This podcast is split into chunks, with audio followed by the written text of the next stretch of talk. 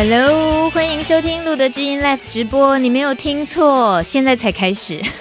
二零一八年七月三号第两百五十四集，我是大米。今天来到节目现场的是台北马偕医院的各管师徐幼慈。Hello，柚慈好。我只听到音乐，我听不到你的声音。你听不到我的声音是吗？现在呢？听得到吗？现在可以了。呃，我们今天的录音间呢，就是处于非常即兴的在应变所有突发状况，平常没有的状况。所以，请问一下，各管师，如果遇到那个有个案啊，然后会做出一些平常都不会做出的事，然后他自己觉得明明就不是这样，然后他很慌乱的时候。你会怀疑他是开趴开太晚吗？当然会，就觉得他可能昨天可能蛮嗨的。我天地良心，我真的没有。不是，你是这台机器昨天可能有酗酒了。你真的是一语中的，对，我觉得是这台机器组长可能不小心被人家灌高粱，对不对？有可能，我们的混音器出了大问题。无论如何，现在一切回归常轨。呃，我们在今天主题上聊关于开 party，其实。更简单一点讲哦，就是主要是我们有小酌的一些必要的时候，喝点酒精性的东西的时候，对于身体来讲，对于呃，尤其是在在服用的帕斯提来讲，这个影响该怎么样去了解，然后呃，需要注意的事情呢？是主持人马上就切中要点了，因为已经没时间了。对，就是其实平常的小酌，尤其有些聚餐啊，这个小酌真的是在所难免的啦。哈，但是其实我们都知道，饮酒过量啊，有害身体健康这件事情呢，是真的。为什么呢？嗯、因为其实在这两个月啊，我手上就已经有四位帕斯提的朋友，对，他们都出现了一个状况，哦、就是他们突然之间这个肝指数啊，突然飙得很高，我们就称为是猛暴性肝炎。嗯嗯，那我们正常的肝指数啊，就是所谓的 GOT 跟 GPT，其实都是在四十以下是正常值。那这四位朋友呢，有其中两位大概都飙到两三百，那另外两位呢更可怕，飙到了一千多。哇！对，那很应该就到了急诊的状况了。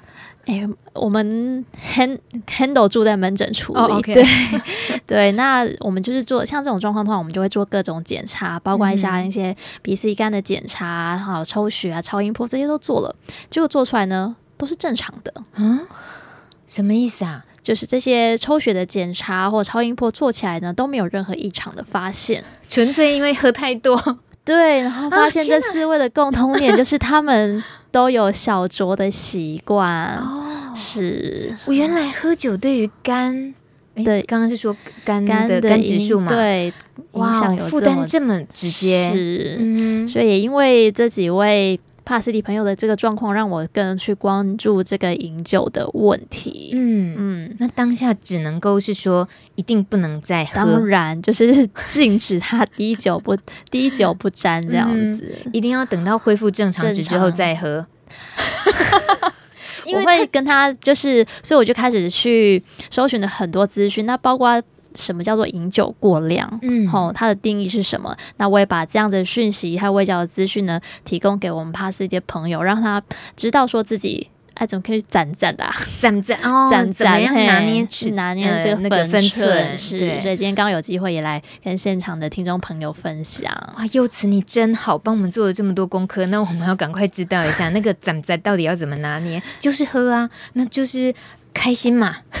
我可能本来需要喝一整罐，我可能哦好，那个柚慈说要爱我赞赞，不然半罐好了，这样算有赞赞吗？应该衡量什么？对，我们要用科学的方法来赞赞它。怎么科学呢？对，好，那所以其实我们要先知道什么是饮酒过量。其实饮酒过量这个标准哈，在每个国家都有点不同。美国的标准是最宽松的，好，一天男性一天可以喝到两瓶的啤酒。那女性呢，是一瓶啤酒，这是美国的标准。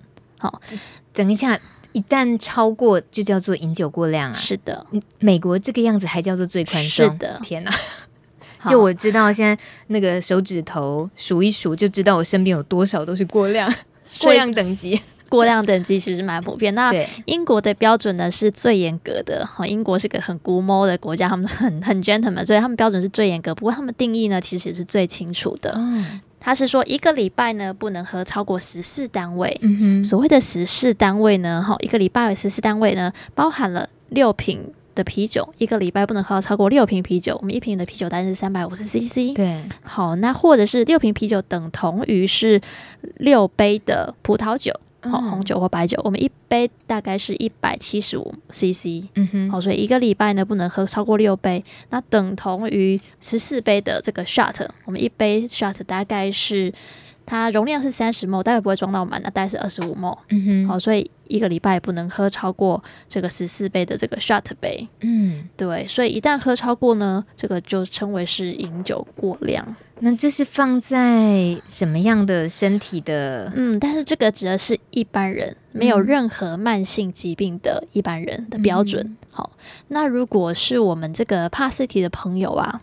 这个标准可能要再下修了。嗯哼，嗯，下修到哪里？都已经一个礼拜只剩六瓶了 啤酒。哦，那因为为什么我们这个帕斯蒂朋友哈要在下修？主要是因为在二零一六年的时候啊，美国有做过一个呃比较大规模的研究。好、哦，那他那时候在比较这个酒精对于我们。这个帕斯体的感染者跟非帕斯体的感染者，他的一些身体健康的一些影响。嗯哼，好，那这帕斯体的朋友大概有在在这个研究里面大概有一万八千多人，非帕斯体的大概是四万两千多人这样子。那后来发现到啊，我们这个非帕斯体的啤的朋友呢，一个月喝大概七十瓶的啤酒，好，会增加一个死亡的风险。但是呢，帕斯体的朋友呢，比较吃亏，一个月喝超过三十杯的啤酒，嗯，死亡风险就会提升了。嗯哼，嗯，所以其实换句话说，我帕斯提朋友他对于这个酒精的耐受度啊，会比一般人来的低一些。嗯，嗯，可是以酒精，我我当然比较不了解酒精的代谢，它真正比较科学原理医学的说法是，但能够很。简单的去理解，说是不是因为帕斯提呃服用抗病毒药的关系，肝的代谢率变很差吗？呃，应该是说目前有两个解释的原因。哈，在这个研究里面，第一个他是有他有去这个验这个帕斯提朋友的这个呃血中的酒精浓度明显的高于一般人，嗯，但是为什么会有这样子的状况呢？目前机转还不是很清楚，嗯，但是知道的是说病毒量。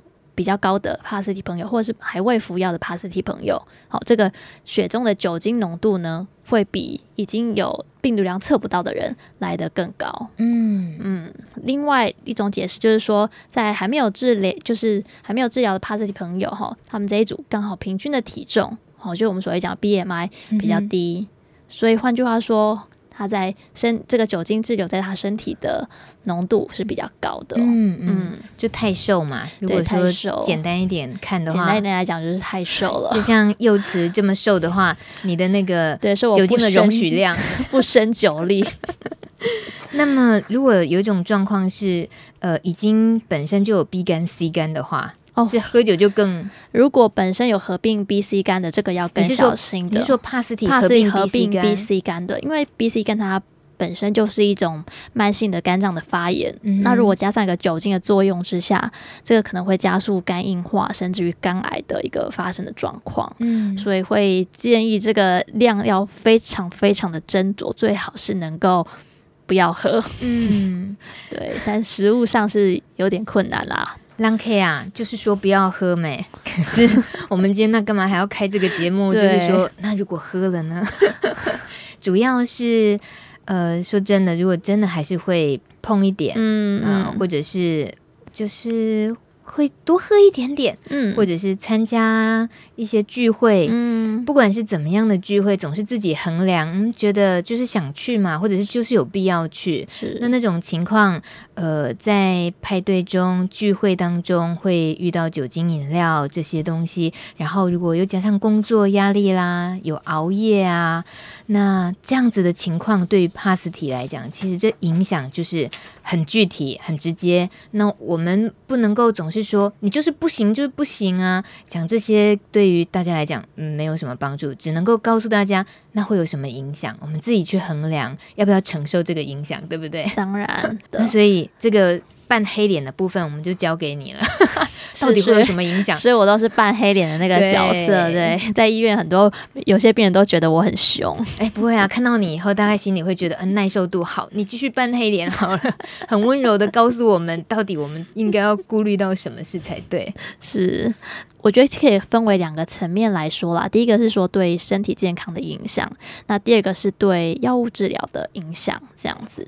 那对身体的影响，哈，其实对我们帕斯蒂朋友最大的影响就是它会破坏我们的免疫力，跟喝什么酒又有关系吗？呃，一般来讲，烈酒的影响会大一点。嗯，对。那像我们现在很多 bar 都喜欢调酒嘛，嗯，对啊，比如说长岛冰茶啊、马尼头啊这些。哎，果然有在混夜店，有在混 bar。对，这真的很好喝，但是它其实里面调了多少的烈酒？因为它大部分都是烈酒去调，那到底它的量是用多少？其实。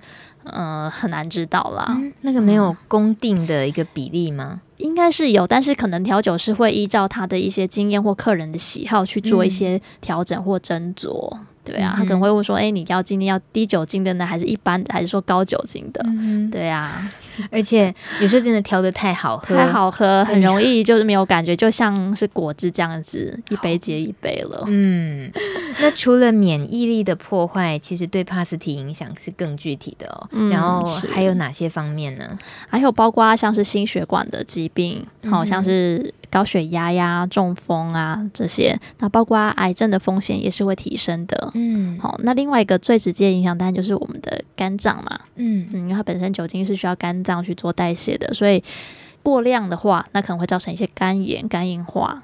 好，那还有另外就像是胰脏炎，嗯、甚至甚至大家你知道吗？嗯，包含忧郁症跟失智症的发生率也会提高。你是说对于帕斯提来讲，酒精的伤害？一般人。哦，就一般人而言都会喝酒反而会忧郁哦？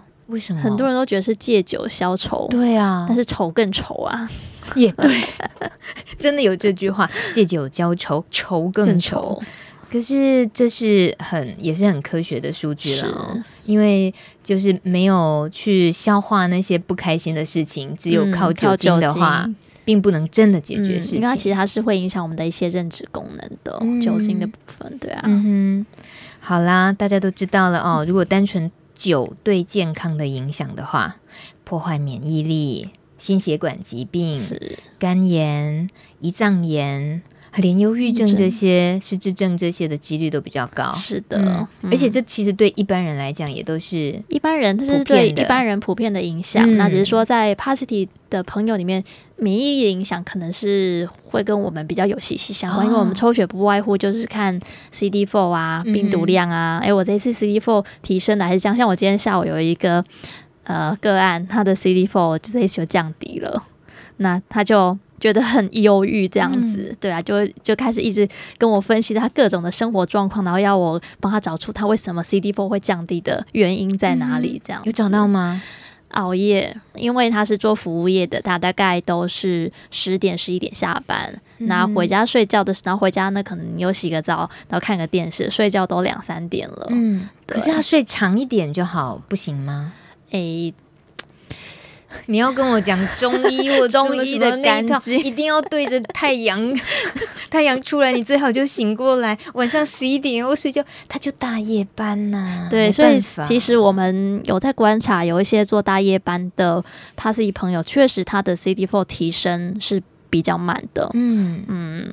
有些人可能他病毒量都已经十几年来都测不到了，但是他的 CD4 还停留在一百多。嗯哼，对啊。那以今天下午你遇到的这个个案来讲，他是因为熬夜造成 CD4 下下降？他是熬夜造成 CD4 下降的。那他自己能够真的有办法改善这个状况？所以我可能就在跟他调，就是跟他再讨论一下他的生活模式能不能够做一些改变。比如说，他说他有时候下班回去可能还是会吃宵夜啊、看书啊这样子。然后，那我就可能跟他讨论说，哎，你是不是要改成白天看书？也许效率会比较好。嗯，对，跟再跟他做一些讨论。嗯，嗯，那希望他可以早点睡觉，至少不要熬夜。也许它对他的 CD4 的提升会比较有帮助啦。嗯，而且他那么认真的希望你跟他一起找出 CD4 下降的原因，是我觉得他应该也会有那个动力，知道想要改善这样子。嗯、是，嗯，加油，这位朋友，我们一起不要熬夜好吗？希望他有在收听这次的节目。在留言板上有一位黄先生提问，他说有没有哪一种酒品牌对于艾滋药物特别有交互作用或影响的呢？我们本节目露德知音在此声明，今天幼慈不是酒醋小姐哦，不要问，直接在问酒诶，黄先生，好啦，开玩笑的，幼慈他。嗯，他的这个疑问会有答案吗？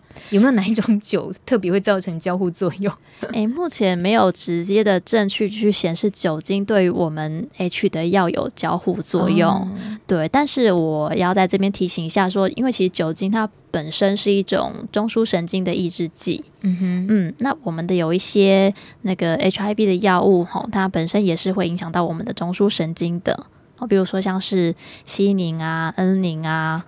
雅翠佩啊、康康普莱啊这些药物，它其实对我们的中枢神经是会有一些影响，所以如果跟酒精并用的话，嗯、那可能会加重一些头晕啊、梦游的副作用。加重啊？对，因为其实这些药物它本身可能就是会有引起一些头晕的这些状况。嗯、那如果酒精并用的话，可能会加重这个副作用。所以一般我会比较建议说，跟酒精至少间隔四个小时。嗯哼。嗯哦，四个小时大概就可以避免一些，对，至少就可以避免掉一些，那就那也也算是个方法啦。是的，嗯，不过有一个药，呃，常常医生都说睡前比较建议睡前吃的那一颗，因为它会有点比较晕，对不对？那像是如果你的这个聚会又刚好是晚上的话，这就为难了。这这件事确实很为难，因为很多我的个案也会问我这个问题。他说：“嗯、医生叫我这一天嗯某一颗药要这个睡前吃啊，但是我晚上我就是要去那个啊开趴，嗯，你要我怎么吃？嗯、对啊，那其实很多问题就来了，就是呃开趴之后通常都会忘记吃药啦。有人说啊，我回来再吃，通常都回来就忘记吃了。”就真的，小跟我这边讲那个理由说啊，我之后会吃，对，之后会吃都都不会吃的，对。嗯、那所以我会建议说，你干脆就是在去出去聚餐之前，就先把药吃了。嗯嗯。嗯那即使他有一点晕眩的那一颗，对，即使他有点晕眩的话，你去到那个 party 太晕了，你就想回家啦。哦，就感觉 哎，今天好像喝够了，对，喝够了，对，其实才开始一杯啤酒，然后觉得哎，喝够了。哎，我们想出来这个办法，不晓得大家认不认同？可以留言告诉我们。就是反而把那一颗拿来当聚会之前，可是要小心，如果开车啦、骑车啦什么的话，还是要注意安全。喝酒不开车。开车不喝酒，所以要去聚餐，千万不要开车开酒。可是吃的那颗药会不会也有一点懵的感觉？也不适合。呃，当然当然，是吗吃的那颗药是绝对不能开车的，嗯、开车骑车都不行。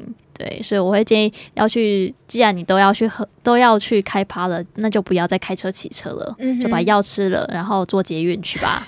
然后茫茫的出现在朋友面前，茫茫朋友说：“你已经喝完了，你干嘛还来找我们？你回去睡觉。”是的，人家就觉得你很扫兴，就把你赶回家。结果回去就更忧郁，这样也不行。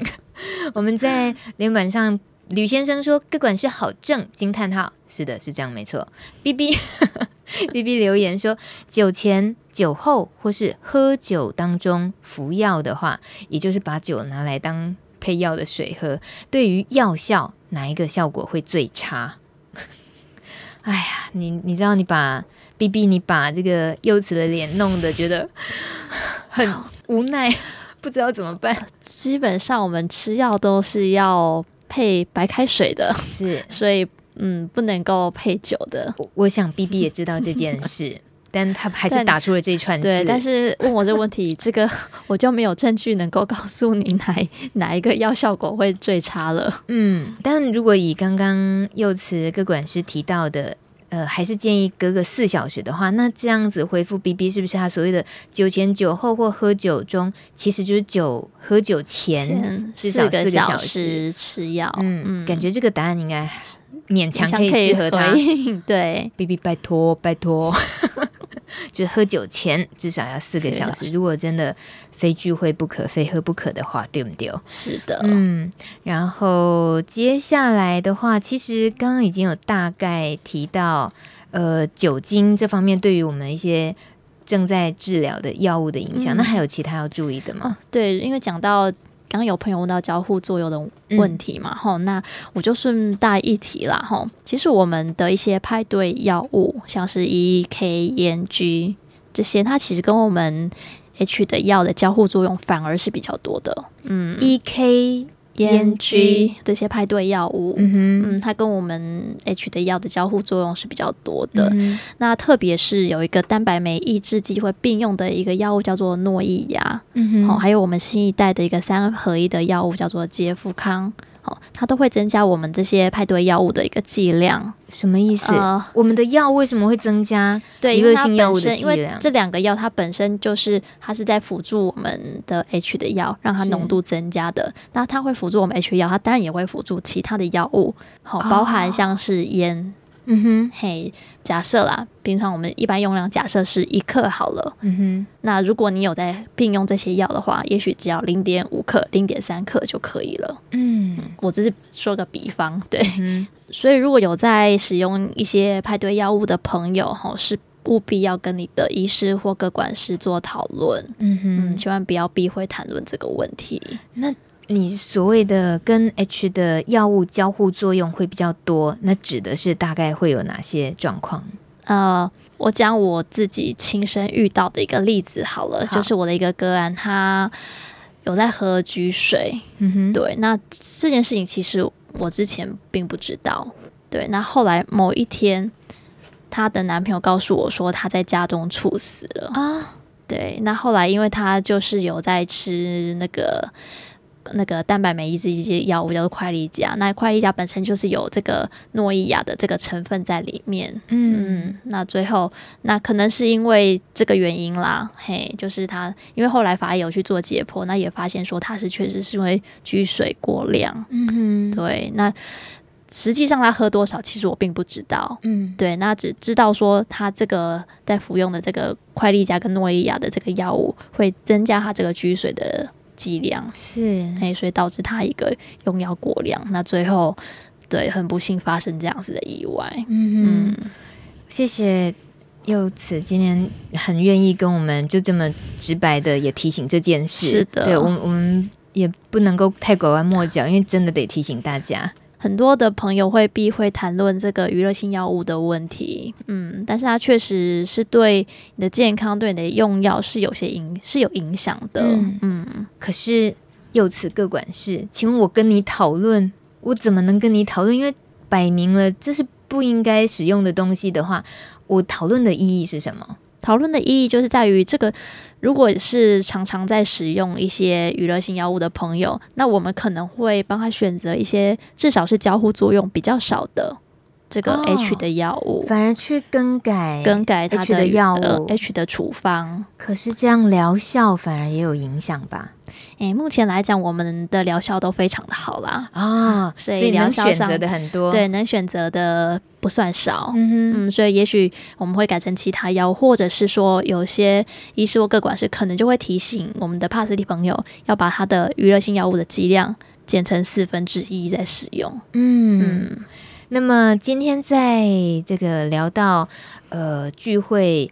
不管是不是聚会，自己小酌那都是有可能的。呃，有一位朋友，这个 自称酒鬼的，他说：不同浓度的酒有差吗？不同浓度的酒。如果啤酒配药呢？都跟你讲没当你吗？你是嘞，酒鬼，我们的朋友都好可爱哦。对呀、啊，他还是想要找出一条 出路。出路，对，我知道。我们在这个门诊的时候，常常也都是这样。真的，对，秋雅可不可以？那什么什么可不可以？对啊，或者奶酒可不可以？奶酒可不可以？好可爱哟、哦，酒鬼。什么？然后好奇，好奇说，可以喝养命酒吗？养命酒是所谓的药酒，它也是含有酒精的，嗯、所以也是不能。怎么样？好奇你是不是？我我觉得像我女生啊，有时候妈妈也会说：“哎、欸，你你也应该去喝喝养命酒啊。”我就觉得那个东西喝起来真的就是很药膳的酒。对，那你如果真的喝的习惯，也就可以常态性的这样喝。嗯，但如果你也在服用抗病毒药的话，还是得要隔四个小时吗？是的。OK。嗯那另外，我在这边可以提醒一下，其实不只是包，不只是抗病毒药物，包括其他的药物也是一样。嗯、尤其是像有一些呃抗焦虑啊、抗忧郁的药物，哦，或是帮助睡眠的这些所谓的安眠药啊、镇静剂，哦，这个特别特别是绝对不能跟酒精并用的。嗯嗯，绝对不能，绝对不能。还有例如像是看那个，我们有一些 H 的。这个怕自己的朋友会吃那个抗结核、肺结核的药物，嗯哼嗯，那这个并用的话，可能会造成爆肝哦，特别小心。对，还有呃，安妮也追问了，说她说，如果是食补的料理有加酒，可能例例如麻油鸡呀、啊，麻油鸡有米酒，一些米酒，是不是也可以需要跟着服药间隔时间多久呢？哦，嗯。这是个很好的问题。真的，安妮妈咪很内行的，内行的。平常有在喝哦，安妮妈咪。平常有在煮啊，有食补是很好的啊。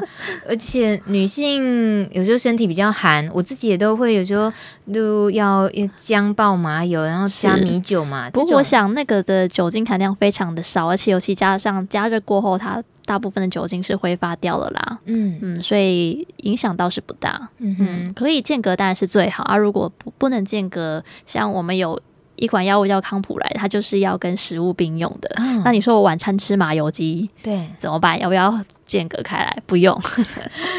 再来，HK 他有个提问，他就想问一下各管师，如果工作的关系必须要轮班，那也跟前面提到的熬夜有关，加上又必须跟客户应酬。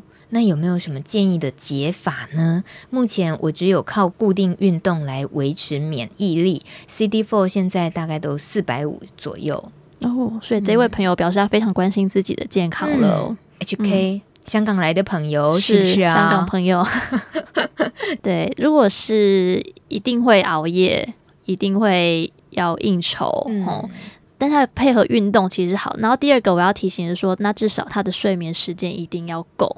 我们正常的成人睡眠一天大概是七到八小时，嗯哼，对，那至少这个时睡眠时间要够，嗯，那至少它不会让我们免疫力的一直在被破坏的状态，嗯，嗯。第二个就是运动很重要，嗯，我们有适度的运动啊，然后均衡的营养，还有充足的睡眠，这是我们提升免疫力的三大法门。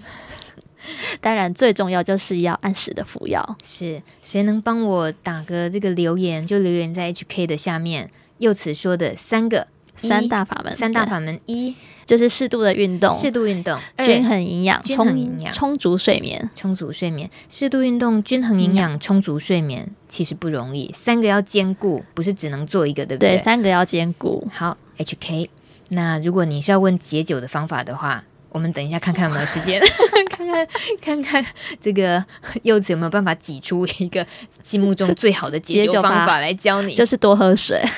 哦，是这样吗？对，一直代谢掉，把酒精快速的代谢掉。嗯，嗯，那一些坊间的解酒液那种东西呢？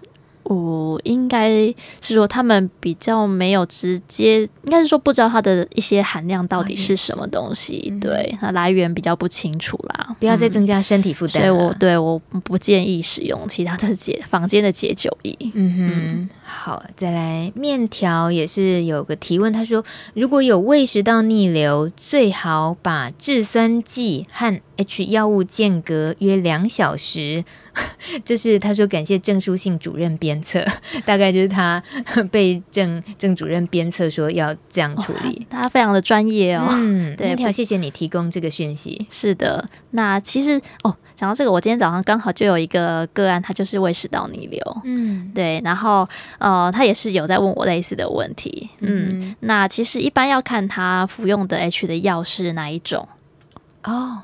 嘿，所以并不是所有的药物跟那个胃食那个胃食道逆流的药都会交互作用啦，主要还是看他服用哪一种药物。嗯、最常见的需要间隔的就是，诶、欸，有一款蛋白酶抑制剂叫做瑞塔兹，嗯哼，嘿，这个是跟我们胃药会比较有交互作用的，嗯嗯。那另外这个恩宁也是会有一些交互作用，所以间通常也会间隔，建议要间隔开来，至少两个小时。嗯哼，嗯，怎么有的是两小时，有有的是四小时？好，酒一律四小时，酒至少四小时，对，至少啦。是，然后胃食道逆流这个其他身体的状况的部分，嗯、至少两小时。对，那如果可以的话，当然你能够间隔的时间越长越好。嗯、好，比如说我的胃药也许是早早上吃，那我这个抗病毒药物调整成晚上吃，这样子。嗯、通常我会这样建议个案啊。嗯哼。嗯这些生活上的细节，有时候就是透过呃各管师这边可以得到一些解答，然后或或者是咨询，对不对？可是是我嗯、呃，通常朋友们是三个月回诊一次，三个月里面生活能的变化，有时候也蛮巨大的哦。是的，所以我们都会留 LINE 给我们的个案，对，对，那让他们有任何问题的时候，随时能够找得到我们，可以在 LINE 上面问我们这样子。嗯那所以有没有人在 party 的聚会的场合当中也 line 你的？通常是在 party 完结束 line 我的。怎么说呢？内容是什么呢？内容就是啊，又是我跟你说，说我昨天发生了一件事情。我要听，我要听。就是啊，我昨天遇到了我的天才。然后呢？然后我就对就。在一个意乱情迷加上酒精的催化之下，对，我就跟他发生了关系。嗯，会不会怎么样？哦，那有安全性行为吗？就是没有啊，我才要问你呀、啊。我是怎么教你的？啊，哦、你好意思这个时候来问我这个？你为什么都没有记住我提醒你的事？哎、欸，他长得真的很帅耶！帅又怎么样？你现在才在担心这个帅又怎么样？帅能当药吃吗？啊！现在我们角色 换成我是我是演幼子，我也很后悔啊，怎么办啦？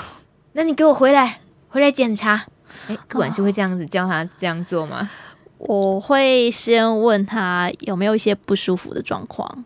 嗯，没那么快，没没那么快，对，通常也没有那么快。嗯，那我又说，那你了解他的一些身体的状况吗？好，答案通常也都是不了解。嗯哼，或者说他看起来应该很好吧，这样子。嗯，好，那我就会说，告诉他说，那大部分的一些跟性行为相关的一些传染病，它的潜伏期至少都是一个月。嗯，那我会看他下一次抽血是什么时间。那对，那看是要提早回来抽血呢，或者是说跟着他原本的抽血时间一起抽就可以了。哦、嗯，比如说他下个月刚好就要抽血，那可能在下个月抽血的时候，我可能再提醒一下医师，帮他顺便验一些像是梅毒啊、嗯、C 型肝炎啊这样子。对，然后中间我也会提醒他说，观察一些自己身体的变化，嗯、因为常见的一些跟性行为相关相关的一些疾病，就包含像是小林啊。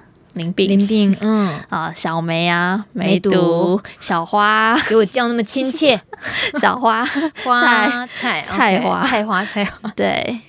那像林冰通常都是很快，一个礼拜左右就有感染的话，就会出现症状。嗯嗯，所以就会请他观察一些身体的变化，那就是有问题的话，会觉得自己怪怪的，那就是随时赶快回来。嗯嗯。最好是不要这种酒后的 party 之后才性，总是 会发生令人遗憾的事情。对，但是性病并不是最严重的。怎么说？因为最严重的是我们 HIV 这个病毒，它会产生一些交叉感染的状况。嗯嗯，那是一个呃，所谓交叉感染，就是假设。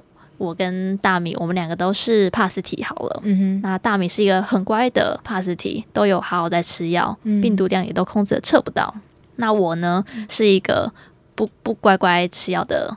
的帕斯提，而且呢，我有抗药性。嗯、那我们发生的这个性行为之后呢，我可能会把我有抗药性的这个病毒传染给你。嗯嗯，那造成你虽然你本来都是好好的在服药，但是呢，因为你被我传染一个有抗药性的病毒，所以导致呢，你也变成一个有抗药性的。哦，那你现在在吃的药物可能就没有没有效了，得要换药，对，就必须要换药了。嗯，那因为我们这个抗病毒药物目前来讲是要跟着我们一辈子的嘛，嗯哼，嗯，那今天要换药，一定就是换到了二线的药物，所以二线药物就是一就不是一天一颗喽。就是一天四颗起跳喽，哦，所以喝酒 酒后乱性这件事情，就是已经是最后我们也是必须得叮咛大家的，是这很现实的问题。是是的，我今天都在扮黑脸，对，一直在讲一些坏消息。今天也因为很多状况，不过非常感谢柚慈，还是陪我们度过难关。谢谢听众朋友，谢谢主持人大米，谢谢。那希望下一次有机会继续需要推销其他的。解酒意，我 们下集待续。感谢你也谢谢大家今天的陪伴，谢谢主持人大米，谢谢听众朋友，谢谢，谢谢大家，大家晚安了，拜拜，大家晚安，拜拜。拜拜。本节目由路德协会制作，中华电信协助播出。